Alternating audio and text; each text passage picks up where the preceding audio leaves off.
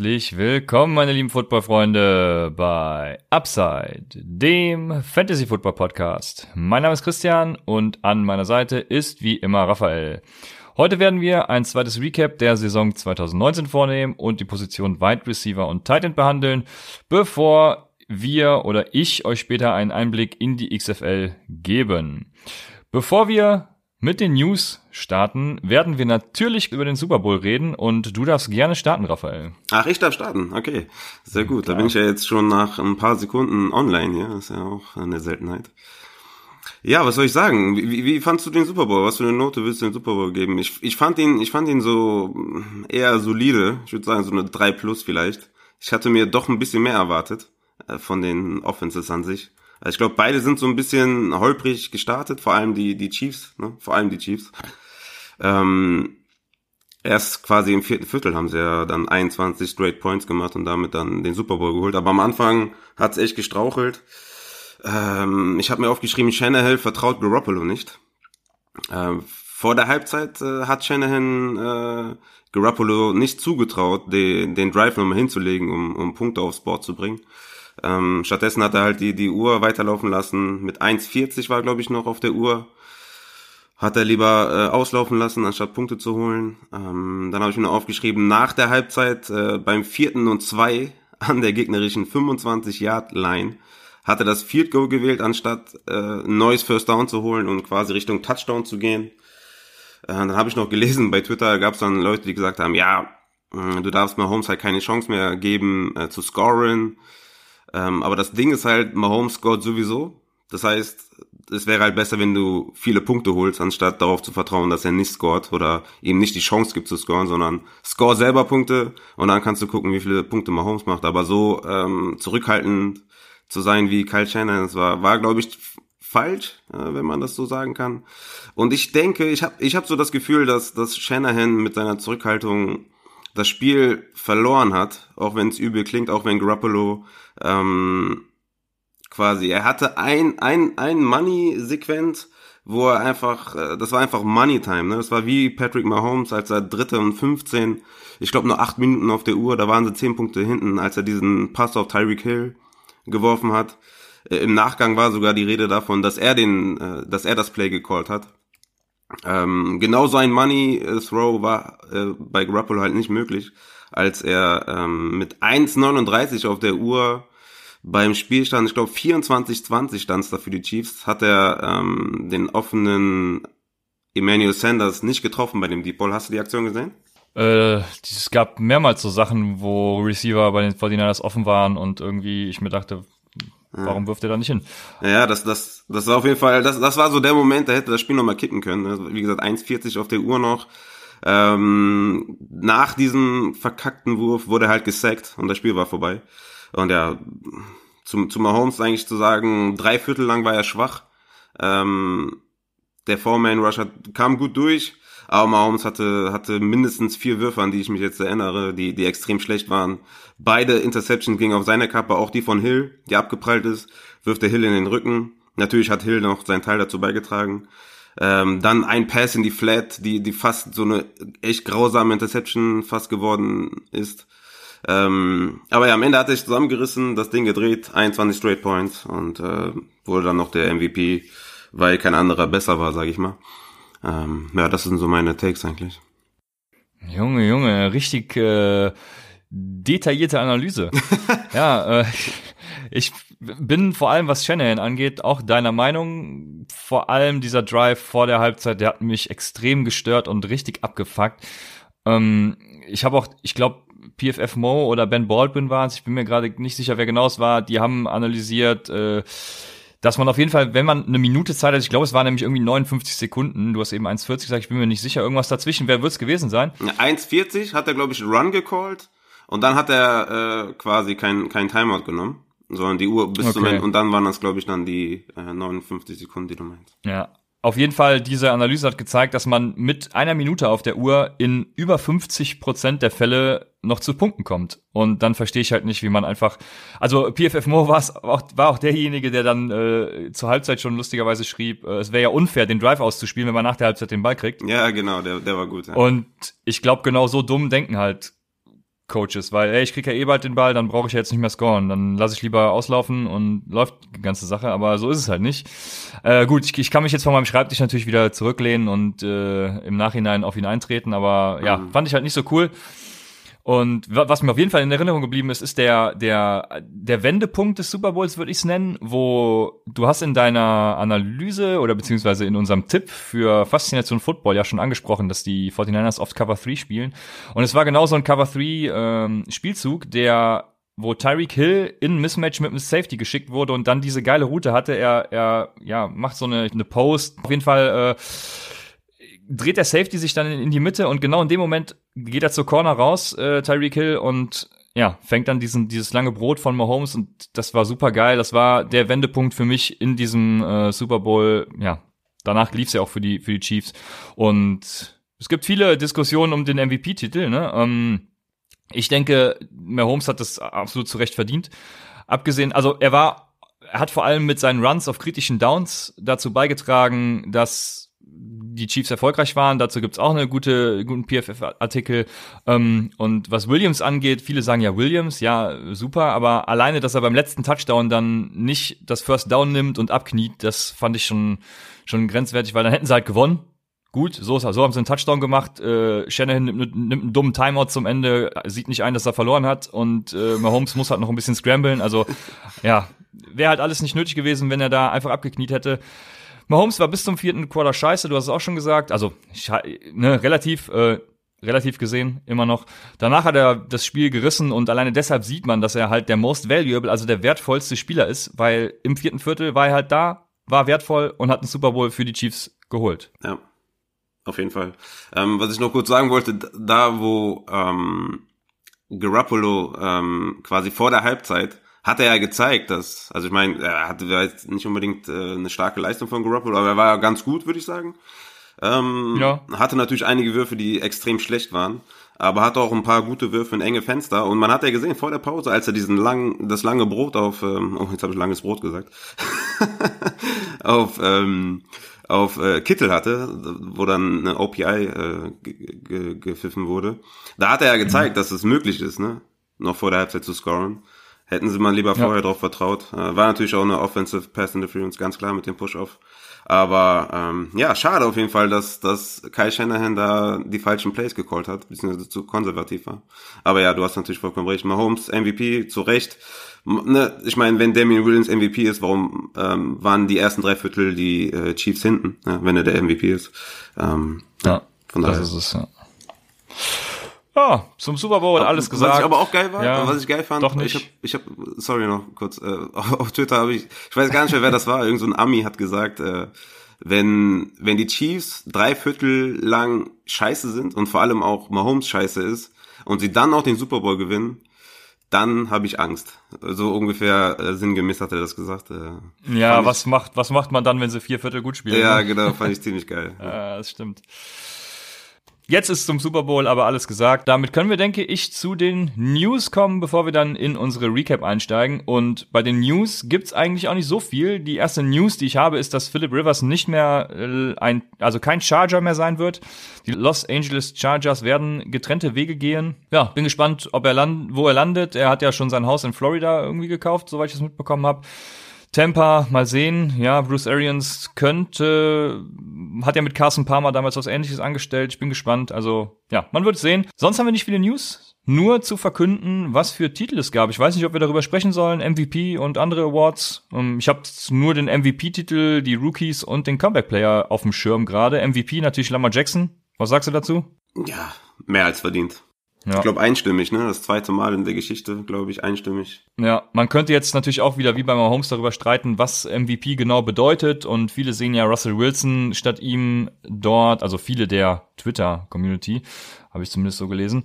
Ähm, könnte man darüber streiten, aber ich denke auch, also ja, er hat einfach das Größtmögliche für das Team getan. Man könnte jetzt darüber streiten, eben ob es ähm, Harbour war oder ob es äh, Lamar Jackson war, der da die Ravens so zum Erfolg geführt hat. Aber ich denke auch, das geht in Ordnung. Dann andere Awards waren, ja, wie gesagt, ich habe nicht alle auf dem Schirm, aber Comeback Player of the Year Ryan Tannehill. Ich habe mich dann gefragt, Comeback von was? ja, das stimmt. Von der Bank habe ich gelesen.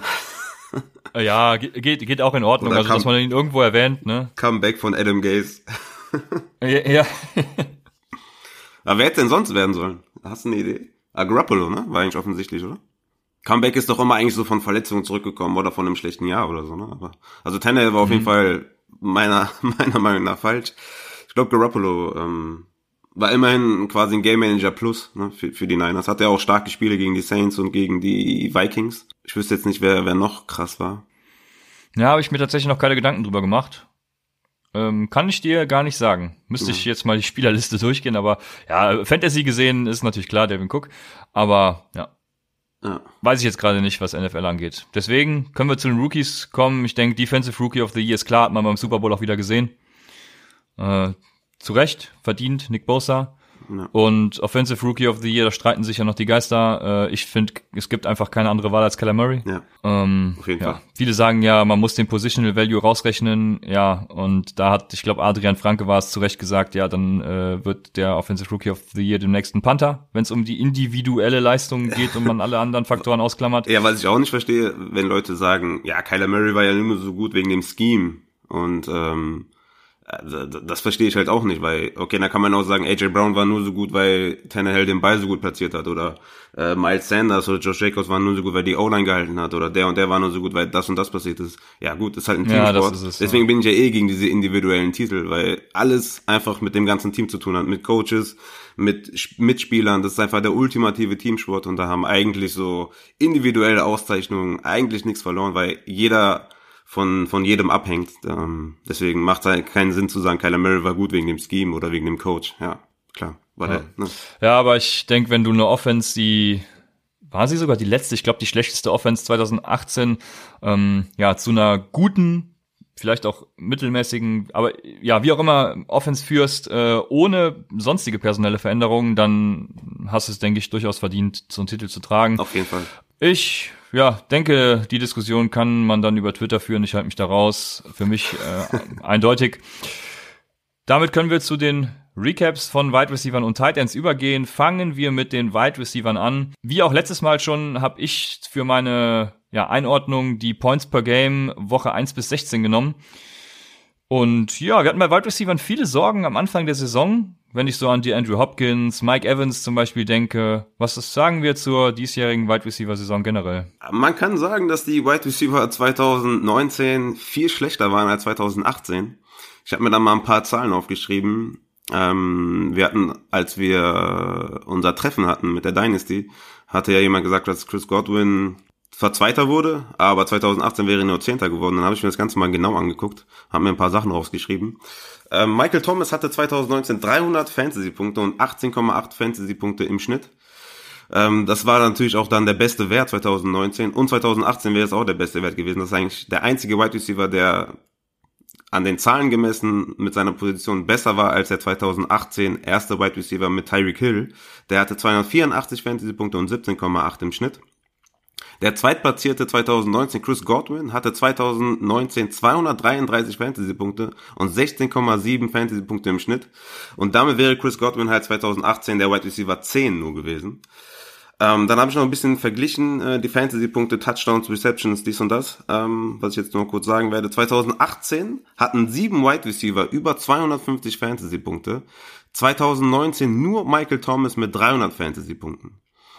Zweistellige Touchdowns 2018 hatten Kevin Ridley, Mike Williams, Tyler Lockett jeweils 10 Touchdowns, Hopkins, Hill, Devonta Adams, Antonio Brown, alle über 10 Touchdowns.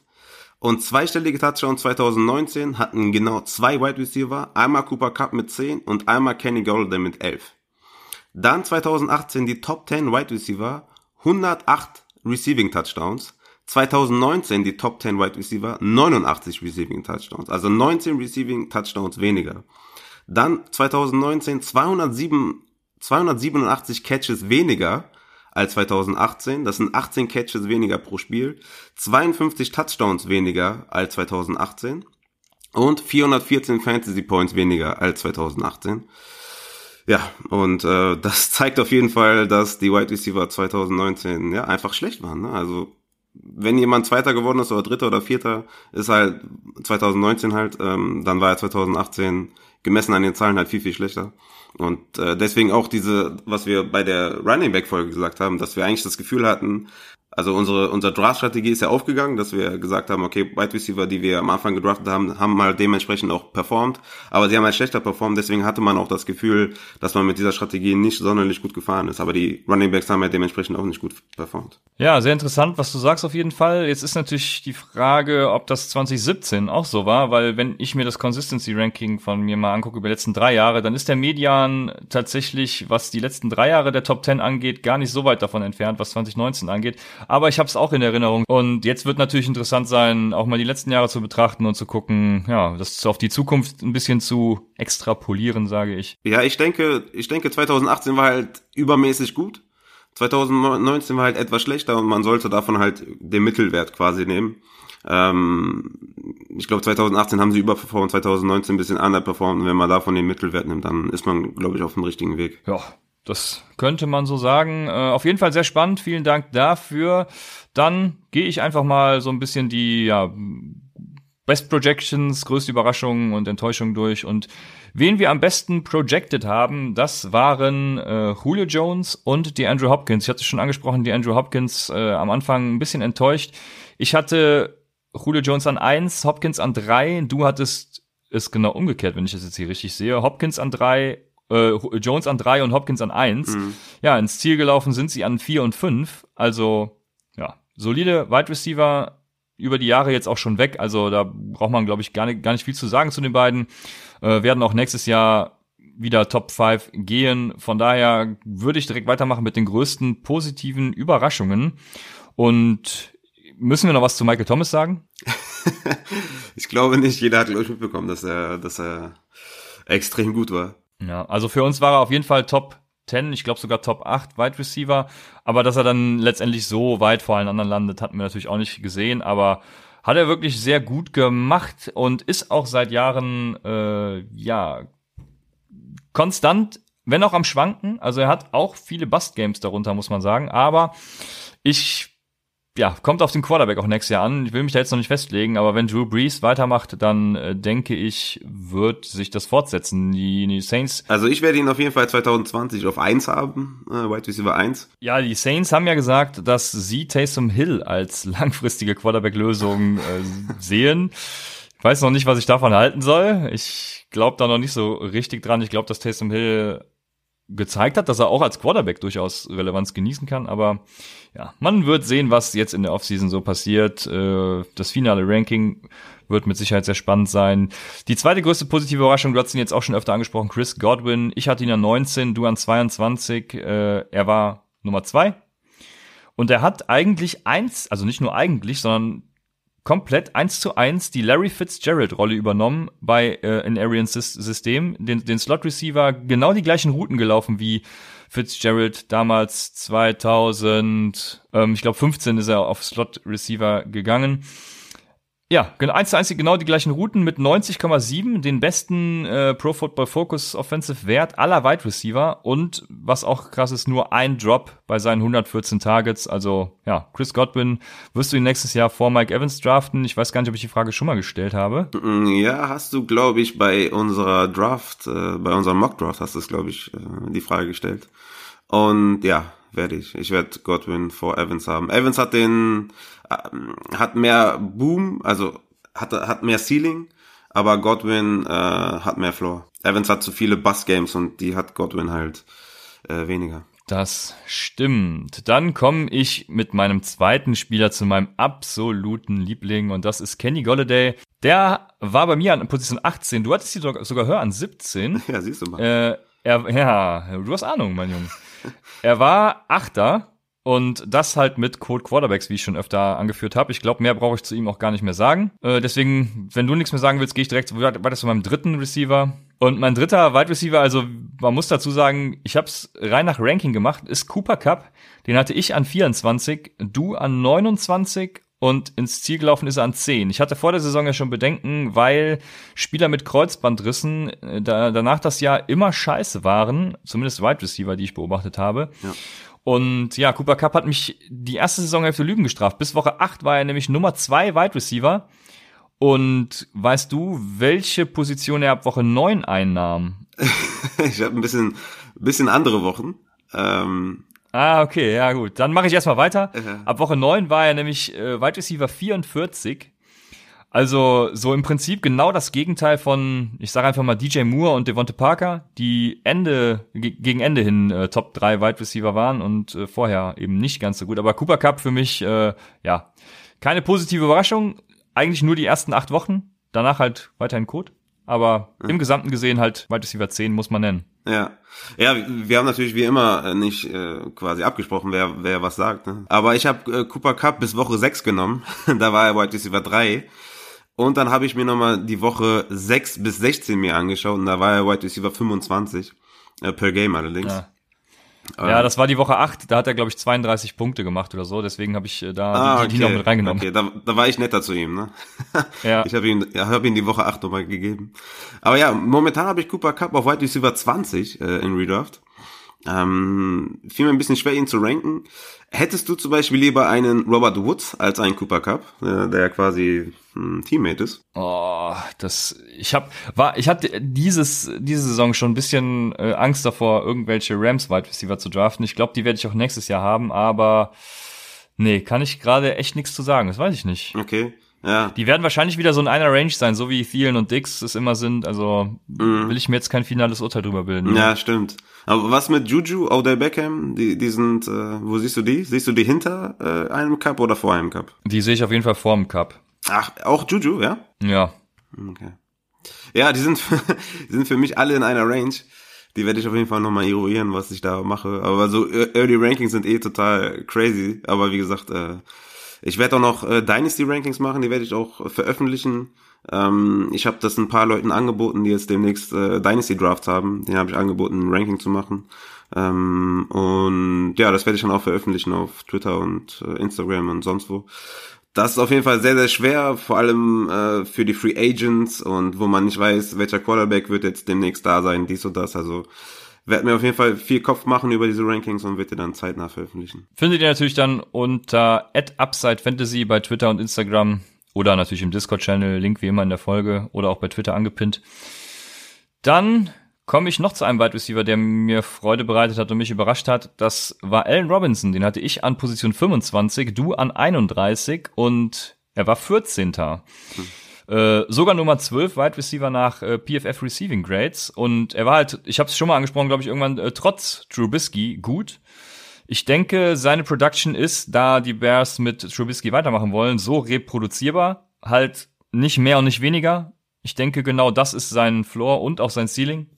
Und ja, es ist ein solider Wide Receiver 2 für nächstes Jahr, denke ich. Ja, sehe ich, sehe ich komplett genauso.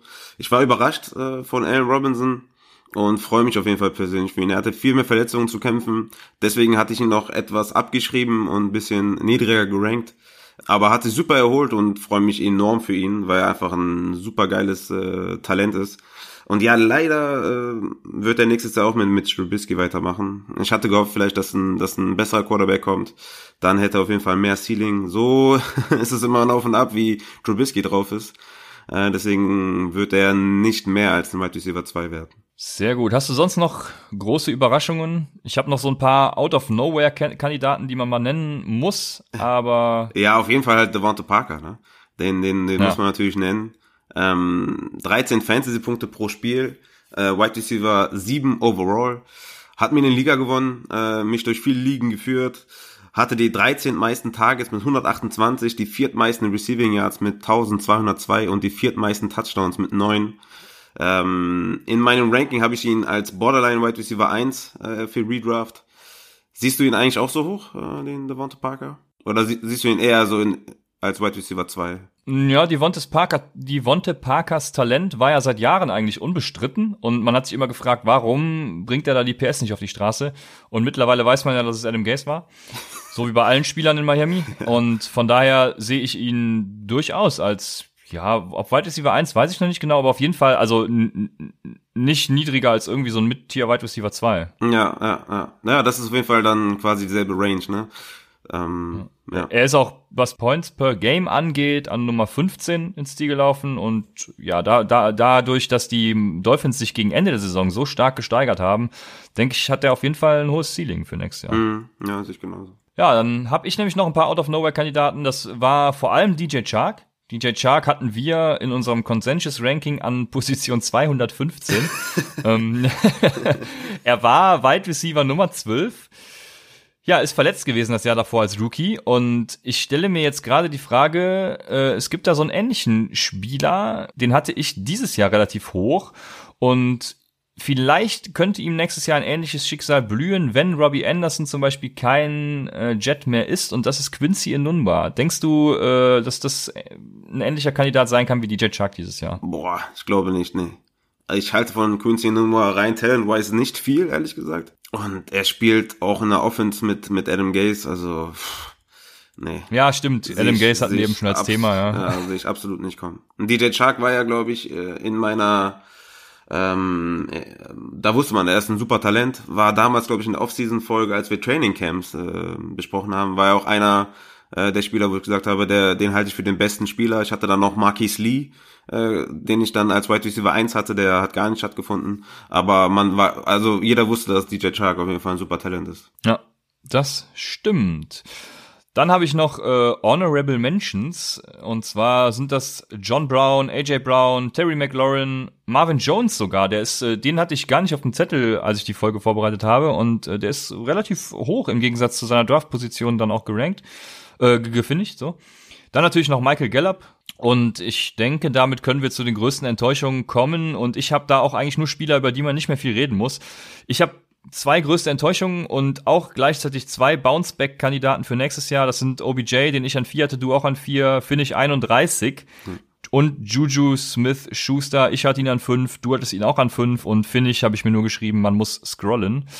ähm, ich habe nicht gezählt und auch keinen Index davor gehabt, deswegen weiß ich nicht genau, aber man musste scrollen. Also Juju Smith Schuster und OBJ, äh, denke ich, sind Bounceback-Kandidaten, was vor allem auch am Quarterback liegt. Baker Mayfield könnte nächstes Jahr wieder besser werden. Ben Roethlisberger kommt zurück.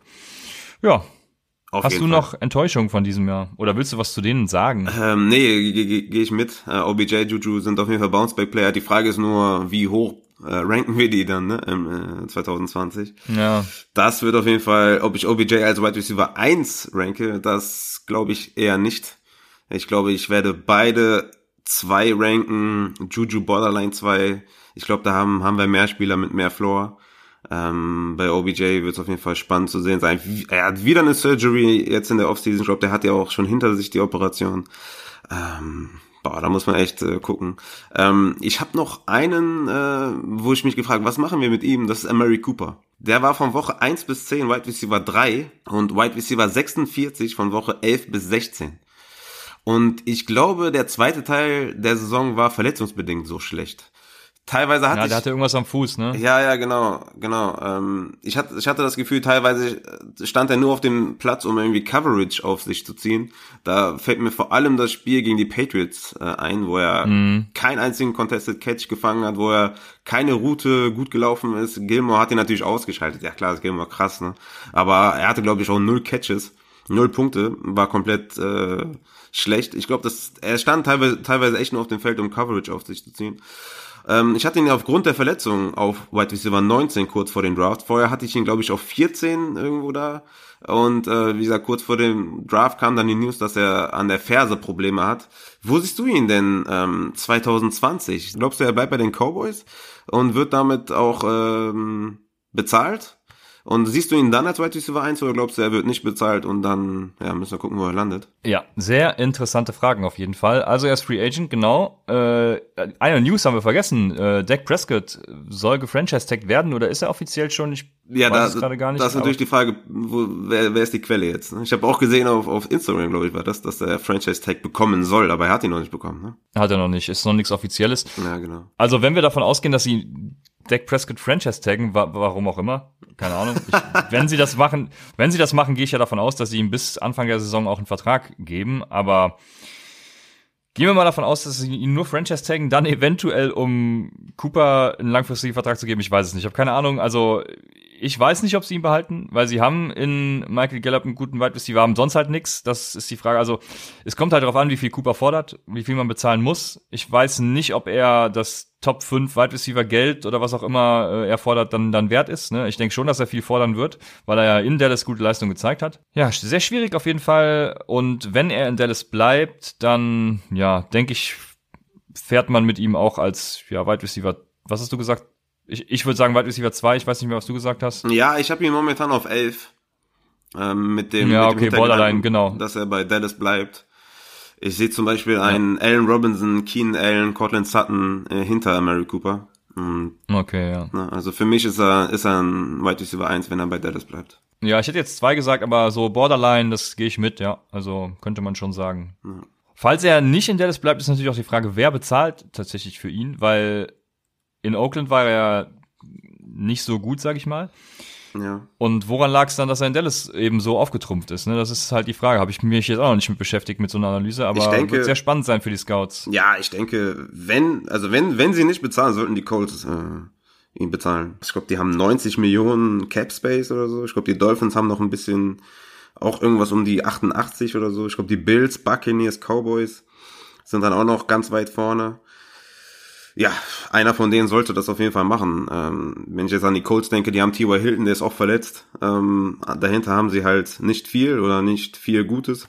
Und da würde er auf jeden Fall gut tun. Ne? Also die haben eine super O-Line, haben eine, ein gutes Team an sich. Denen fehlt halt ein klarer Wide Receiver. Ja, die haben klar, zwar einen klaren Wide Receiver 1 mit T.Y. Hilton, aber der ist alt und oft verletzt und da würde, glaube ich, ein Mary Cooper sehr, sehr gut tun. Äh, vor allem, also von daher, wenn die Cowboys es nicht machen, sollten es ähm, meiner Meinung nach die Colts machen. Ja, bei den Colts ist es spannend, da geht ja in jedem Mockdraft eigentlich ein Quarterback hin. Ja. Was hat jetzt da höhere Priorität? Denkst du, Brissett ist okay, mit Brissett macht man weiter, ist die langfristige Lösung oder siehst du da auch einen Quarterback? Ja, ich denke nicht, dass er die langfristige Lösung ist. Er hat, glaube ich, gezeigt, dass er, ein, dass er ein super Backup ist.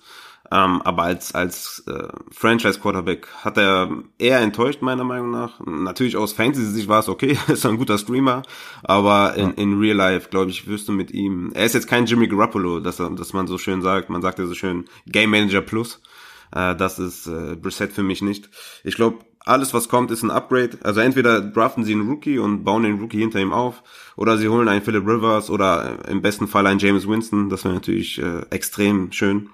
Ähm, aber sie sollten was tun, die Colts. Oder einen Tom Brady natürlich. Oder einen Brady, ja. Aber der hat doch jetzt diese geile Hulu-Werbung gehabt, ne? War das ein Ausblick, dass er, dass er bleibt bei den Patriots? Ja, keine Ahnung. Das hat mich auch jemand beim Super Bowl gefragt und ich habe gesagt, keine Ahnung.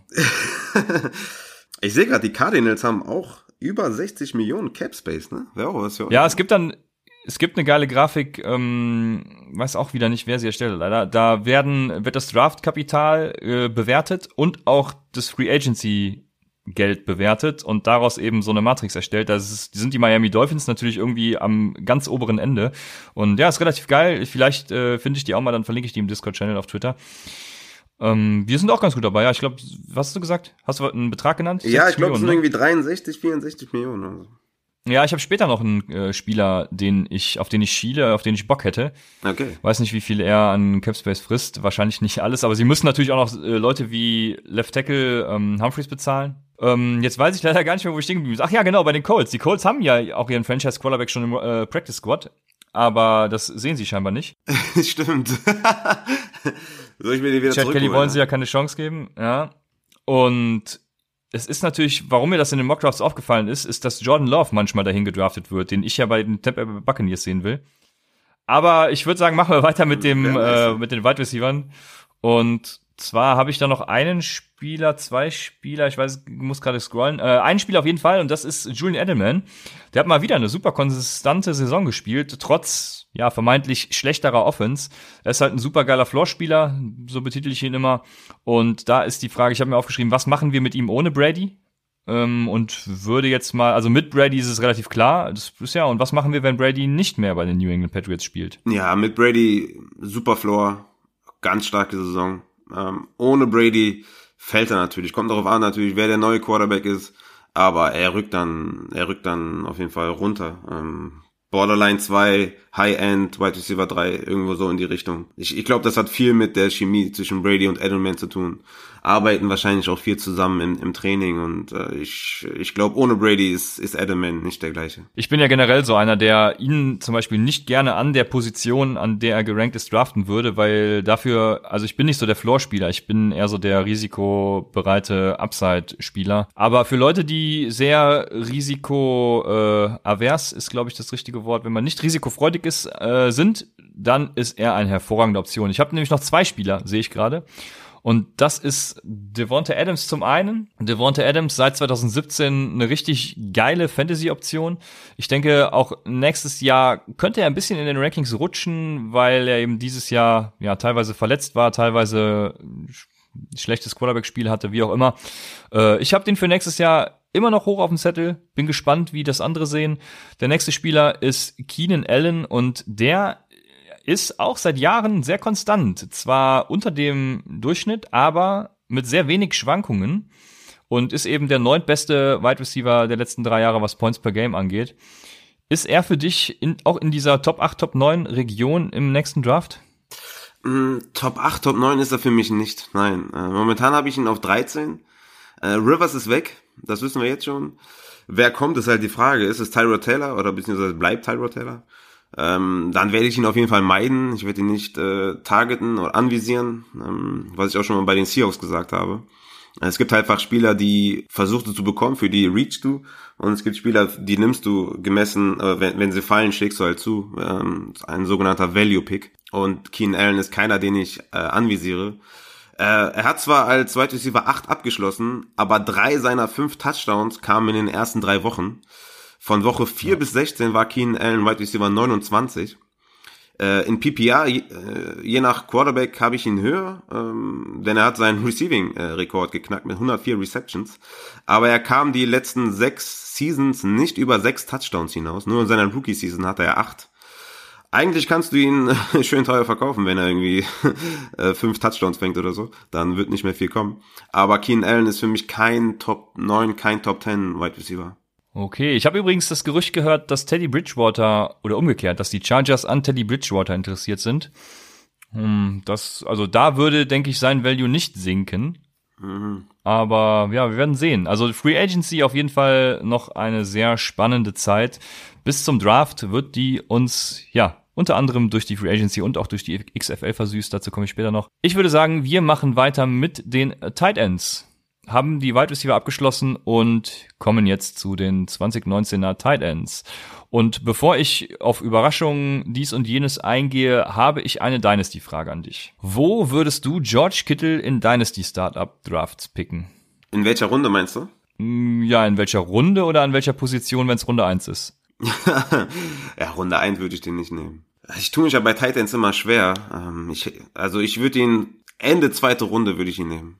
Okay, das ist äh, krass, weil ich hatte tatsächlich überlegt, ihn, äh, wenn ich noch mal jetzt einen Dynasty Startup Draft hätte, an in Runde 1 zu nehmen, weil einfach der Positional Value da ist. Dann habe ich mir wiederum gedacht, habe mir so die Points per Game angeguckt und äh, George Kittle macht 12,9 Punkte pro Spiel, während Michael Thomas halt 18 Punkte pro Spiel macht, ne? Also es ist schon dann halt sind schon fünf Punkte Unterschied pro Spiel, die dir am Ende dann ja, also die am Ende viel werden, wenn man 16 Spiele zusammenzählt. Mhm ich war mir dann nicht sicher, ob der Positional Value ausreicht, um ihn in Runde 1 dann zu katapultieren mhm. und bin ja froh über deine Meinung. Ich habe meine, mir meine tatsächlich noch nicht gebildet, deshalb habe ich dich auch gefragt. Weiß es nicht. Also ich könnte durchaus damit leben, ihn in Runde 1 zu draften, weil ich weiß, er bildet mir auf Tight End, äh, die ja die Tight End Position, die ist ja wirklich sehr schwankend. Diese Saison war es besser, aber sehr volatil.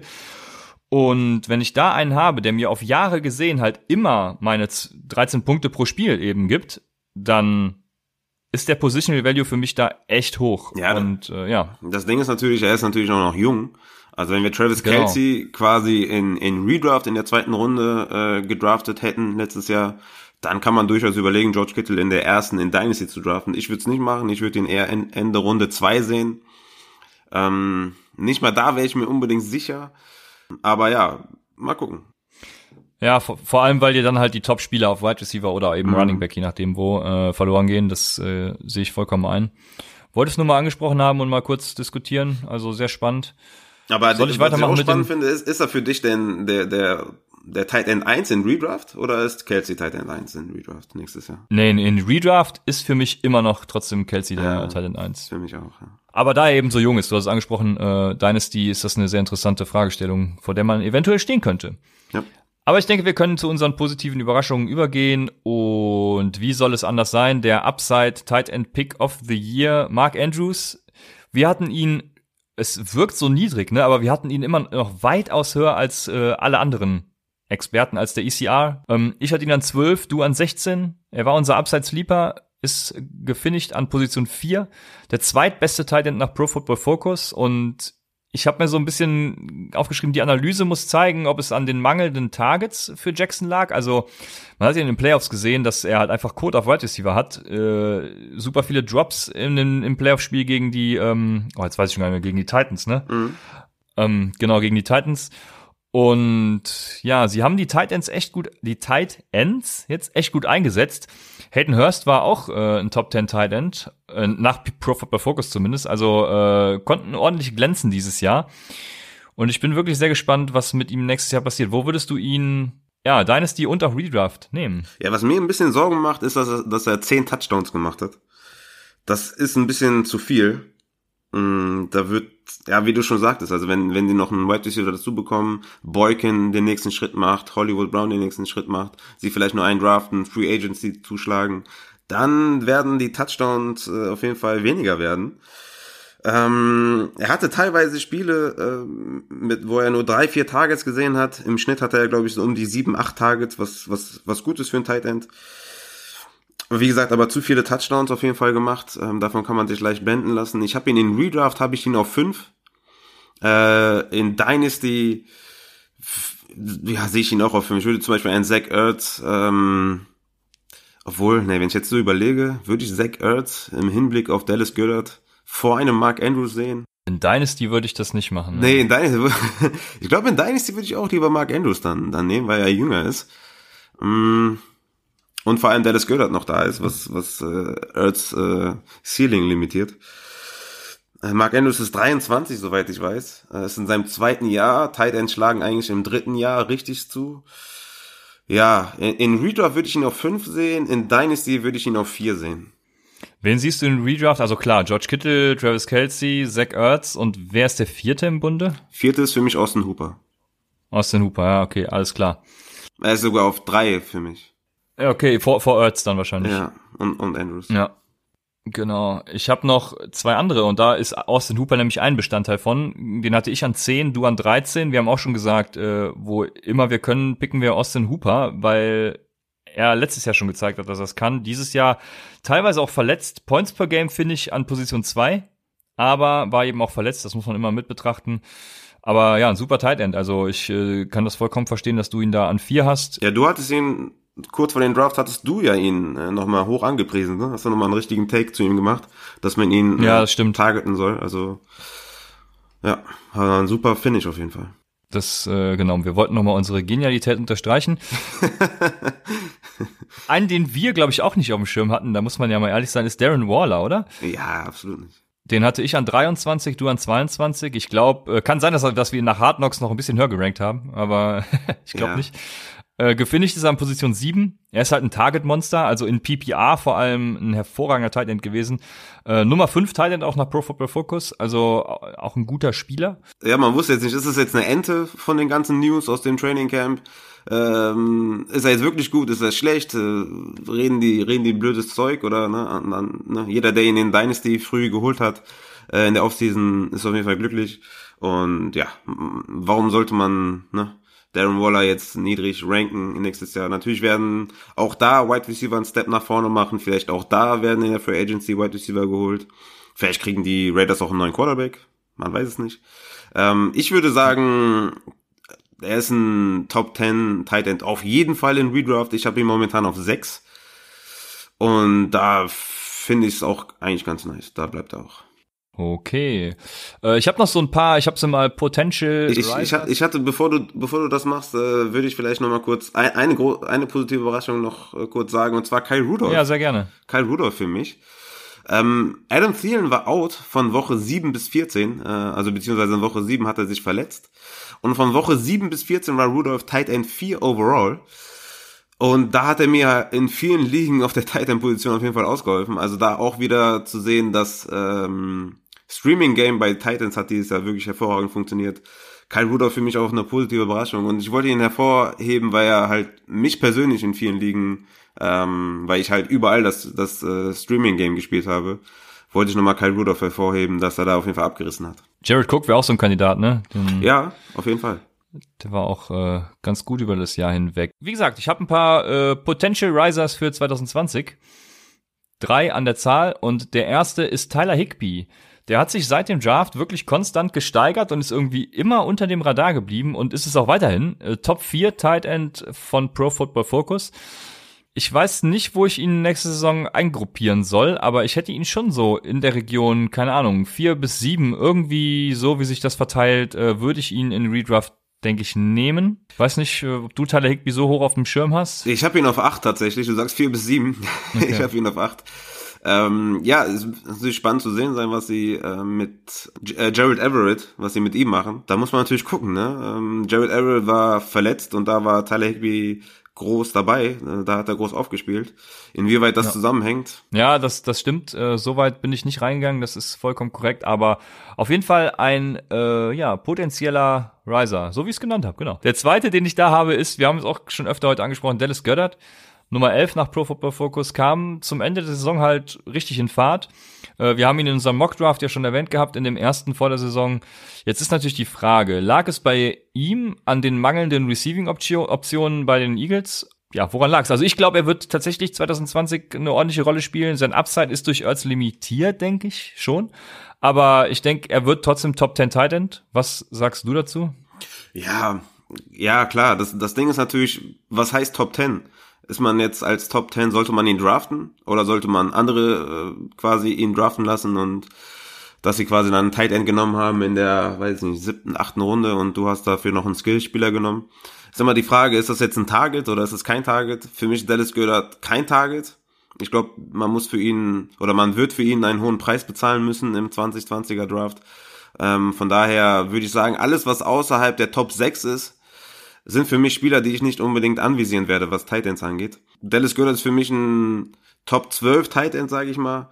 Und in Dynasty natürlich hochinteressant, aber in Redraft ist er einer von vielen, die ich interessant finde und die, für die ich nicht reachen werde. Ja, das ist nochmal sehr gut, dass du das eingebracht hast. Das ist nämlich tatsächlich so. Also, wenn er irgendwie in der siebten Runde oder so gehen würde, dann wäre ich auch raus. Also, du hast schon recht, die Top 5 kann man bedenkenlos irgendwie früh draften, wobei ich das auch nicht machen würde. Ich würde eigentlich nur Travis Kelsey so früh draften, ne? Eventuell noch George Kittle, aber danach ist auch bei jedem anderen irgendwie ein Bedenken da, wo ich sagen würde, nee, also äh, Runde drei, vier, fünf, wo sie dann gehen werden, ist mir einfach zu hoch für die. Ja, es war letztes Jahr, ähm, hatten wir ja gesagt, wie, Kelsey, Kittel und Ertz kann man draften an ihren ADPs. Und dann hatte ich noch OJ Howard, den man draften kann, zu dem kommen wir, kommen wir ja gleich bestimmt noch. ähm, und so wird es dieses Jahr auch sein. Also ich, ich werde einen Hooper, einen, also dieses Jahr einen Ertz auch nicht draften, einen Mark Andrews nicht draften, einen Waller, einen Cook, einen Henry, Engram, Higby, Cook, äh, die werde ich alle nicht draften. Die einzigen beiden, die ich, die ich an, die ich draften werde, sind Kelsey und Kittel und alle anderen werde ich die Finger von lassen, je nach Posi also wo sie gehen. Ne? Wenn jetzt ein, wenn ja. jetzt ein Ertz in der sechsten Runde noch da ist, werde ich zuschlagen. Ne? Aber ja. bis dahin äh, wird er weg sein und den Preis für die vierte Runde, vielleicht dritte Runde werde ich, werde ich nicht bezahlen. Ja, das ist vollkommen korrekt. Einen dritten Spieler, den ich noch habe und den ich eventuell auch je nach Landing-Spot draften werde, ist Hunter Henry. Der ist Free Agent jetzt, ja, seit heute. Und ich habe mal so ein bisschen mir angeguckt, wo es geil wäre, wo er landen würde. Und zum einen, gut, fallen mir natürlich die Chargers ein. Also wäre wär gut, wenn sie mit ihm verlängern würden. Vor allem, ich habe ja eben gesagt, Teddy Bridgewater ist da irgendwie im Gespräch. Oder jeder neue Quarterback, der da hinkommt, der braucht halt auch Waffen. Und Hunter Henry ist ein super Receiving Tight End. Also wäre der erste Landing-Spot, der mir so einfallen würde. Der zweite ist natürlich äh, New England. Die Offense war eben nicht so gut und krankte, was auch daran lag, dass eben Gronk an allen Enden und Ecken fehlte. Und diese Lücke könnte Hunter Henry füllen. Und der dritte Spot, den ich habe, natürlich ein bisschen aus Fansicht, würde ich sagen, sind die Arizona Cardinals. Die haben gegen Ende der Saison oder ab Mitte auch schon vermehrt in Tight End Sets gespielt und ähm, ja, den Tight End gut eingesetzt. Und die Ravens zeigen halt auch, oder äh, auch, wir hatten es eben die Vikings, zeigen halt auch, wie man in vor allem auch in Two Tight End Sets äh, sehr gut mit Tight Ends agieren kann, mit Receiving Tight Ends, mit, mit den Waffen, die man da hat. Und das würde, denke ich, der Offense von Cliff Kingsbury wirklich sehr gut tun. Deswegen, äh, das wäre auch noch ein Landing-Spot. Und je nachdem drafte ich dann Hunter Henry auch als einen dieser Top 5, dann eventuell Top 6, wie auch immer. Ja. Ähm, Jungs. Geil, dass du, dass du die Patriots nennst. Hast natürlich vollkommen recht. Ich habe mir jetzt gerade mal das von Hayden Wings mir geöffnet, wo du sagst, Cap Space und Free Agency in einem evaluiert. Ne? Ähm, da, mhm. da sind die Patriots mit knapp ja, 44, 45 Millionen ähm, am Start. Also das wäre ja, das wäre ein krasser Landing-Spot. Also wenn, wenn Brady bleibt und Henry zu den Patriots geht, wow, wow. Das wäre krass. Das wäre auf jeden Fall ein, boah, ich habe so Bock auf die Free Agency. Dann, dann, dann ist auf jeden Fall ein Top 6 Tight End. Dann musst du Andrews, Andrews oder Waller müssen dann weichen. Also dann, dann bin ich all in, was Henry angeht. dann wird er aber so krass steigen, dass ich ihn trotzdem nicht draften werde. Aber dann. Ja, das stimmt. aber trotzdem geil. Hast du recht? Patriots wäre krass. Ich habe noch äh, Mike Gesicki als Potential 2020 Riser. Gesicki hat den Liga-Höchstwert mit 71,7% seiner Routen aus dem Slot. Und das ist natürlich eine geile Stat. Äh, Cook und Andrews und Ebron, ach, der Ebron ist auch äh, Free Agent, ne? Sind in den 60er knapp dahinter. Und von Woche 5 bis 16 war er Tight End 4 in Targets. Und ähm, ja, wenn Fitzpatrick äh, die Saison startet, dann ist er auf jeden Fall ein Tight End Sleeper und den kann man dann sicherlich in der vorletzten, drittletzten oder letzten Runde auf jeden Fall nehmen und gucken, was passiert. Ähm, aber ja, Eric Ebron ist auch äh, Free Agent, auch interessant, ne? Ja, den, also ja, das ist so einer, den ich auch nicht draften würde. Nee, draften aber nicht, aber wenn er, wenn er einen niceen Spot bekommt, dann. Ist auf jeden Fall interessant, ja. Sollte man sich in Dynasty auf jeden Fall ähm, beobachten, ne? Auf jeden Fall. Mike Gesicki, sonst noch wen? Ansonsten äh, gibt es, glaube ich, zwei Enttäuschungen, die ich so auf dem Schirm habe. Und das wäre zum einen natürlich O.J. Howard. zumindest die Woche, ich habe mir aufgeschrieben, zumindest die Wochen 13 bis 16 war er Titan 13. Also äh, in den Playoffs hat er vielleicht noch hier und da ein bisschen Floor geliefert, aber das mehr braucht man zu O.J. Howard auch eigentlich gar nicht sagen. Ja, viele sagen, er war verletzt, dies, das, aber ich habe mir extra nochmal angeguckt, bei Tight Ends, die mindestens 13 Spiele gemacht haben, ähm, ist er Tight End 19, gemessen an Fantasy-Punkte im Schnitt. Da hat er nämlich 15, äh, 15, 5,1 Fantasy-Punkte im Schnitt gemacht. Und ja, das ist dann Tight End 19 bei mindestens die Titans, die mindestens 13 Spiele gemacht habe. Ja, ich, ich habe Hooper äh, noch mit eingerechnet. Der hat zwar nur 12 Spiele gemacht, aber den, den hätte er niemals eingeholt. Von daher, wenn ihr das nachrecherchieren möchtet, Hooper ist noch drin, hat aber nur 12 gemacht. Also Tight End 19 ist halt brutal, wenn man ihn an seinem ADP von 54 berücksichtigt. Übelster Bust und ähm, schlimm auf jeden Fall, was mit O.J. Howard passiert ist. Hat viel mit dem Scheme zu tun ähm, von Bruce Arians, der verzichtet halt gerne auf Tight Ends. Und ja, vielleicht ist er auch ein Trade-Kandidat für einige, für einige Teams. Also O.J. Howard, wenn ihr ihn habt in Dynasty, auf jeden Fall nicht ähm, für, für wenig verkaufen, sondern einfach keepen und gucken, was passiert. Gehe ich mit. Der nächste, der auf der Liste steht, ist Vance McDonald und da habe ich nichts zu aufgeschrieben, außer ohne Worte. Ja. Ich glaube, da braucht man auch nichts. Also es sind ja viele davon ausgegangen, dass er äh, aufgrund des Antonio Brown Weggangs viele Targets sehen wird, eben so ein bisschen, also aufsteigen wird. Aber ja, das ist ja aufgrund der Quarterback-Situation und allem drum und dran komplett ausgeblieben. Also willst du was zu ihm sagen? Ja, ich habe ich hab bei Vance McDonald mehr Hoffnung als bei OJ Howard, ehrlich gesagt weil ähm, Big Ben zurückkommen wird und das wird äh, Vance McDonald helfen. Ich glaube, vieles, was bei den Wide Receivers ähm, oder mit dem schlechten Abschneiden der Wide Receiver zu tun hat, ist halt die Quarterback-Situation. Die hatten halt zwei extrem schlechte Quarterbacks. Und das wird sich halt ändern. Und ähm, ja, auch für Vance McDonald wird sich das ändern. Ich, ich habe ihn jetzt nicht ganz abgeschrieben. Ja, das auf keinen Fall. Wenn Roethlisberger zurückkommt, dann denke ich, kann das noch mal was geben. Was habe ich hier noch stehen? Eine Analyse aus dem Consistency Ranking. Ja, Darren Wall hatten wir schon angesprochen. Ja, lag es am Lack of äh, Wide Receivers in Oakland oder ist er auch für die Zukunft relevant? Haben wir geklärt. Ist er Kelsey mit massivem Positional Value seit Jahren? Das ist noch ein interessanter Punkt, den wir aber eigentlich auch schon abgehakt haben, weil Kelsey ist seit Jahren ja, der Beste und das mit Abstand. Ja, ich habe da, und ich hab, Gördert war, ja. Ich habe da noch was Lustiges gesehen. Ähm, ich glaube, das war auf Twitter. Kelsey ist zweimal in den All-Time Receptions unter Tight End gelistet, also zweimal. Einmal 2019 mit 97 Receptions und einmal 2018 mit 103 Receptions. Also ne, Riesenfloor natürlich. Ähm, Redraft immer noch der Tight End 1 in Dynasty Tight End 2. Ich habe noch was zu Waller äh, in PPR-Formaten.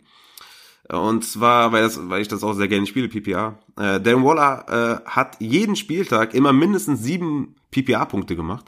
Was auf jeden Fall richtig geiler Flow ist. Er war Top 3 in Targets, Top 3 in Receptions und Top 2 in Yards. Ähm, in Sachen Touchdowns war er nur Tight End 18, äh, was eigentlich für ihn spricht, dass er nicht Touchdown abhängig ist.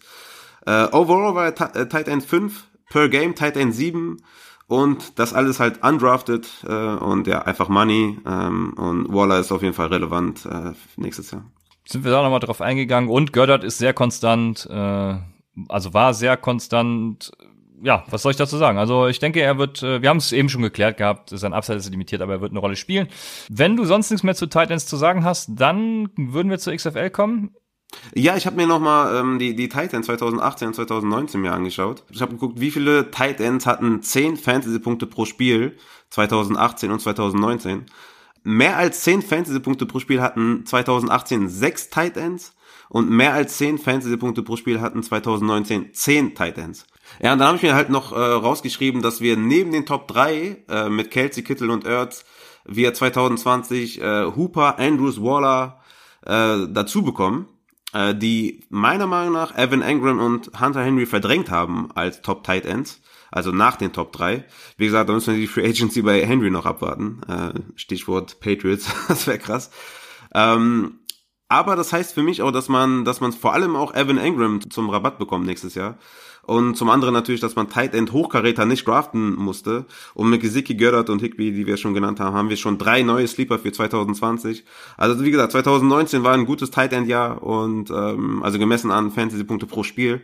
Und äh, das Streaming Game, das Streaming Game hat gut funktioniert und von daher mal gucken, wie wir da 2020 noch für Sleeper auspacken und ähm, bis auf die Top 2 nächstes Jahr für mich Kelsey und ähm, Kittel werde ich Titans nicht anvisieren und damit wäre man auch dieses Jahr gut gefahren. Ja, sehr gutes Schlusswort für die Tight Ends. Das, äh, dem stimme ich zu. Damit würde ich kurz etwas zur XFL sagen. Dabei fällt mir auf, dass ich die Abkürzung für XFL gar nicht weiß. Ihr wisst, was ich meine. Das ist die neue Frühlingsliga, die jetzt nach dem Super Bowl starten wird. Das erste Spiel ist am Samstag. Ja, ich werde kurz mal sagen, was die XFL ist, welche Teams es gibt und wie es in Fantasy laufen kann. Eventuell noch was für Spieler äh, dabei sind, die man kennen könnte. Die XFL wird, wie gesagt, von kommendem Samstag bis Ende April laufen. Es gibt acht Teams, die unterteilt sind in zwei Divisions, East und West. Die werden zehn Wochen spielen, mit zwei Spielen gegen die Divisionsgegner. Das sind dann schon mal sechs und eben noch vier Spielen mit einmal gegen die andere Division. Zwei Wochen Playoffs wird's geben, ein Spiel, ja, mit Divisional Final und einmal das Championship Game. Sehen könnt ihr das Ganze, falls ihr sowieso schon College guckt oder wie auch immer den ESPN Player habt, auf dem ESPN Player oder bei ran.de im Livestream. Die Divisionen sind unterteilt nach East, Dallas Renegades, Houston Roughnecks, Los Angeles Wildcats und die Seattle Dragons. Und in der West Division finden wir die DC Defenders aus Washington, ähm, New York Guardians, St. Louis Battlehawks und die Tampa Bay Vipers. Die Buchmacher sehen dabei die Tampa Bay Vipers äh, relativ weit vorne. Dahinter kommen Dallas, Houston und eben die DC Defenders. Die DC Defenders finde ich tatsächlich am interessantesten, was so die ja, Key Player angeht. Bei Fantasy Settings ist natürlich die Frage. Also zunächst mal muss man sagen, es gibt eine Plattform Alt Fantasy Sports oder Alt Fantasy Sport, wie auch man es ausspricht, die haben letztes Jahr schon die AAF gehostet, aber davon waren jetzt einige User nicht so begeistert. Es sollte noch eine Ankündigung geben, dass die XFL selber was macht oder mit einem großen Anbieter zusammenarbeitet. Das ist bisher nicht passiert. Falls das nicht passiert, bin ich mir tatsächlich nicht, nicht sicher, wo man es spielen sollte. Es bleibt eigentlich nur Alt Fantasy Sports. Aber wie sollte man spielen? Es gibt ja nur acht Teams und ich habe mir mal Gedanken darüber gemacht und denke, bei sechs oder weniger äh, Playern äh, lohnt es sich, einen Quarterback-Spot einzuführen, einen Running Back-Spot und zwei Wide Receiver-Spots. Dazu ein Tight End, zwei Flex und eben wenig Bankspieler. Ich habe mal so mit zwei Bankspielern gerechnet. Eventuell kann man die Position, also die Position Running Back, Wide Receiver, Tight End auch durch einfach fünf bis sechs Flex-Spots ersetzen. Das habe ich sowieso gemacht bei acht oder mehr Spielern, weil bei acht oder mehr Spielern macht es halt keinen Sinn, mit äh, Quarterback zu spielen. Da würde ich sowieso schon mal den Quarterback durch eine Superflex ergänzen und dann eben einfach komplett flexen. Also fünf Flexspieler, zwei bis drei auf der Bank, dann seid ihr super flexibel, was das Ganze angeht. Vor allem was die Runningbacks angeht, wird die ähm, XFL keine Workhorse Runningbacks ja, featuren, sondern eben mehr auf Committees setzen. Deshalb äh, werden Wide Receiver auch höher gehen in den Drafts, denke ich zumindest. Und ja, Flexpositionen sind da sehr interessant, wenn man wafern will und kann, äh, wenn man nach der ersten Woche weiß, wie sich das alles so entwickelt. Man muss dazu sagen, man muss natürlich das Ganze beobachten. Ähm, ja, ist ein bisschen schwierig, ne? Also die haben da jetzt echt im marketingtechnischen Bereich, was Fantasy zumindest angeht, nicht gerade abgeliefert. Von daher stimme ich dir zu. Ich würde auch kein, keine Positionen aussprechen, also von wegen zwei Wide Receiver oder ein Wide Receiver, ein Running Back, sondern ich würde alles komplett flexen. Auch Quarterbacks, es gibt nur acht, acht Starting Quarterbacks, wenn du dann eine Zwölfe-Liga hast. ist halt blöd. Deswegen super, also ich würde auch keinen Quarterback-Spot machen, sondern einen Superflex-Spot für den Quarterback. Das wäre auf jeden Fall besser. Ähm, ja, schade, dass sie bis jetzt, also wir haben jetzt, äh, heute haben wir Dienstag, am Sonntag geht's los ähm, und wir haben noch keine Plattform, deswegen, oder nur die eine und die ist halt sehr, sehr schlecht. Was ich so alles gelesen habe, sollte wohl abgrundtief ja. schlecht sein. Und das ist dann natürlich auch kacke und macht vielleicht auch gar keinen Spaß. Von daher haben sie da ein bisschen, hoffentlich machen sie noch was. Und wenn sie nichts machen, dann wird's aus Fantasy-Sicht auch recht langweilig, glaube ich. Ja, das ist vollkommen recht. Und deswegen werde ich jetzt auch ein paar Spiele einfach nur, ja, größtenteils nur nennen, zu dem einen oder anderen hin und wieder was sagen. Aber ja, falls es keine Plattform gibt, werde ich es zum Beispiel auch nicht spielen und dann wird es das einzige Mal sein, dass Upside XFL erwähnt hat. Aber ich fange mal an. Die DC Defenders, das, wie gesagt, für mich die interessantesten Spieler mit Quarterbacks Cardell Jones und Tyree Jackson. Jones hat äh, im Big Ten Championship Game den MVP Award damals, ich glaube 2014 oder 15 war es, äh, errungen und ist mit Ohio eben auch äh, ja, National Champion geworden. Hat sich aber bei Ohio selbst schon nie wirklich als Starter durchgesetzt. Tyree Jackson hingegen, das ist, einige kennen ihn vielleicht vom letztjährigen Combine, der Strahlemann vom Combine, der meinte, er hat einen Arm wie Mahomes und dann eben auch aus fünf Metern äh, die Wide Receiver, ja, die Wide Receiver angefeuert hat und äh, ja, dass da keine Knochen gebrochen sind, dafür wurde er ja auch ordentlich angekackt beim Combine. Ja, ja ist äh, MAC Offensive Player of the Year geworden, ging leider zu früh in den Draft, denke ich. Er hat sich zunächst auf Transfer Portal setzen lassen, um zum großen College zu kommen, ist dann aber, hat sich für den Draft gemeldet. Ja, ich denke, es ist möglich, dass äh, eine Sache noch genau für die XFL, es gibt die Möglichkeit, zwei Forward Passes zu werfen. Das heißt, äh, es ist durchaus möglich, dass die äh, Teams sich da einiges mit Two Quarterback Sets einfallen lassen. Also könnte sein, dass beide Quarterbacks Relevanz haben. Das gilt nicht nur für das Team, sondern auch für viele andere. Dann auf Running Back haben sie Donald Pumphrey und Jurel Presley. Es gibt keine klaren Leadbacks, habe ich schon gesagt. Äh, Presley war Leading Rusher der AAF letztes Jahr. Es gibt keinen klaren Starter zwischen den beiden, aber beide werden, denke ich, Value liefern. Auf Wide Receiver haben sie Rashad Ross von der AAF, kennt man den auch letztes Jahr, 36 Receptions für 538 Yards und 7 Touchdowns. Das war der highest äh, ranked AAF Receiver von PFF. Ja, die haben, den haben sie getradet von den LA Wildcat, Wildcats gegen Tree McBride. Da geht man davon aus, dass äh, McBride eher ein Scheme-Fit für die Wildcats war. Ansonsten verstehe ich es nicht wirklich. Ja, Wen kann man sonst noch so kennen? Also, ich werde nur mal ein paar nennen von den Houston Roughnecks. Das ist Wide Receiver Sammy Coates. Der hat damals in, in Pittsburgh als Sophomore ist er für fast 500 Yards, ja, hat er gefangen. Äh, schlechte Hände wurden ihm nachgesagt. Ah, äh, die haben auch Running Back Andrew Williams. Der, den kennst du vielleicht. Mhm. Der hat für die Giants in 2014 720 Yards gerusht und sieben Touchdowns errungen. Dann die New York Guardians haben Quarterback Matt McLaurin der war bei den Raiders als Rookie von Woche 9 bis 16 aktiv. Äh, damals, ich weiß gerade gar nicht welches Jahr, hat 1500 Yards geworfen und acht Touchdowns erzielt. Die Dallas Renegades haben einen bekannteren Namen, den man auch von letztem Jahr noch kennen könnte, und das ist äh, Running Back Cameron Artis Payne von den Carolina Panthers. Der war vor allem in der Preseason bei Christian McCaffreys vermeintlicher Verletzung äh, erste Wahl in so einigen Fantasy-Rostern.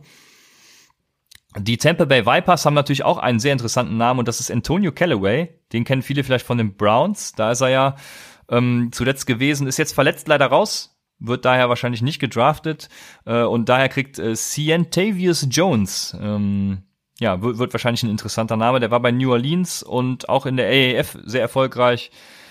Dann die St. Louis Battlehawks, die haben Quarterback Jordan Ta Tamu, spricht man die, glaube ich, einfach aus, der war bei Ole Miss.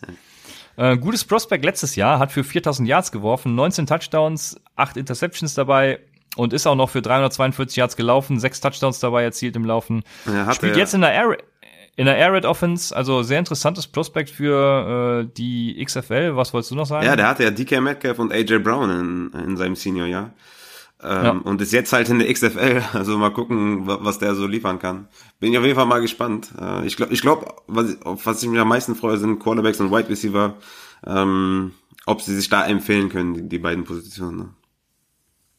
Ja, auf jeden Fall. Ja, vor, ja bei, für mich vor allem die Quarterbacks natürlich, äh, weil gerade in Tyree Jackson habe ich ja, einen geilen Typen gesehen. Ich bin sehr gespannt. Ich bin auch mal gespannt bei den Houston Roughnecks, wer da startet. Ne? Wir haben jetzt, wie ich schon gerade gesagt habe, Dienstag. Und ich, also ich habe gestern noch mal geguckt und sie haben noch keinen klaren Starter auf Quarterback. Ne? Connor Cook ist ja da und PJ Walker ähm, den ich ja für das bessere Prospect halte von Temple ähm, kam er. Also da bin ich mal gespannt, ob PJ Walker oder Connor Cook äh, startet. Ähm, und das wird dann auch wirklich interessant für die NFL-Teams, ne? welcher Quarterback sich da etabliert. Und äh, von daher ist äh, an sich so, so eine Liga ja extrem geil, was ich eigentlich auch noch am Anfang sagen wollte, aber mach mal weiter. Ja, du sagst es. Dann habe ich noch die Seattle Dragons mit Running Back Kenneth Farrow und Wide Receiver Keenan Reynolds, der glaube ich mal Quarterback bei Navy war. Also da hört es auch bei den Namen, muss man sagen, teilweise schon auf. Man darf jetzt keine Glanzleistung wie in der NFL erwarten, das sollte allen klar sein. Zuletzt die LA Wildcats, die haben noch Quarterback Josh Johnson, der war damals ein Fifth Rounder von den Tampa Bay Buccaneers und sollte sogar nach der Stafford-Verletzung der Detroit, Lions, Detroit Lions letztes Jahr äh, zu den Lions wechseln. Dem hat die XFL damals einen Riegel vorgeschoben. Der durfte also nicht zu den äh, Lions wechseln. Ansonsten hätte er vielleicht sogar gestartet, also durchaus einer der interessanteren Namen bei den LA Wildcats. Und ja, das war auch so die, die ich so auf dem Schirm hatte. Ansonsten gibt's nicht viel zu sagen. Ich bin gespannt, wer sich da so rauskristallisieren wird. Ihr habt einen ersten Einblick bekommen. Wie gesagt, wenn es keine Plattform gibt, dann ist Fantasy sowieso hinfällig. Aber war gut, dass wir es mal gesagt haben, denke ich. Zehn Minuten kann man sich dafür nehmen. Und äh, wir gucken, wie sich das entwickelt. Willst du noch was zur XFL sagen? Ähm, ja, allgemein bin ich sehr, sehr auf die Quarterbacks gespannt. Ähm, wir haben jetzt schon einige Namen gehört. Und ich werde mir auf jeden Fall die ersten Spiele anschauen, gucken, wie das Niveau ist. Und wie du schon sagtest, es, es gibt ein paar Spieler, die interessant sind, ähm, die auch dann sich vielleicht empfehlen könnten für die NFL. Und ja, ähm, ich hab, äh, ich, ich bin gespannt, wie sie, wie sie das Ganze aufziehen. Ich finde die Regeländerungen geil. Ähm, wenn wir jetzt darauf eingehen würden, dann würden wir jetzt nochmal eine halbe Stunde sprechen. Guckt euch die Regeländerungen ja. mal gerne an, die sind super geil. Äh, zumindest vier von den fünf finde ich super geil. Und ähm, ansonsten, ja, mal schauen. Ich hoffe, sie machen was für Fantasy. Ich glaube nicht dran, deswegen habe ich mich jetzt auch nicht so krass damit äh, beschäftigt, weil ich denke, dass sie es nicht hinbekommen. Und ansonsten, wenn sie es hinbekommen, habt ihr jetzt noch mal ein paar News von, von Christian bekommen. Und ja. Ja, Genau, ich denke, damit sind wir für heute durch. Ich bin gespannt, wie sich das entwickelt. Denkt dran, auf ran.de kann man das auch gucken. Ähm, das wissen viele vielleicht gar nicht. Das ist mir auch heute erst bewusst geworden, als ich nochmal ein bisschen recherchiert habe. Und ja, also Samstag geht's los, zu christlichen Zeiten sogar. Ich glaube 1955, bin mir gerade gar nicht sicher. Guckt's euch nochmal an. Ja, macht, macht bestimmt Spaß. Es gibt keine footballfreie Zeit, man kann weiter Football gucken, das ist das Wichtigste. Und ja, für alles weitere Dynasty-Folgen, dies, das, werden wir demnächst wieder da sein und sagen viel Spaß bei der XFL oder was auch immer und bis nächste Woche bei Upside, dem Fantasy Football Podcast.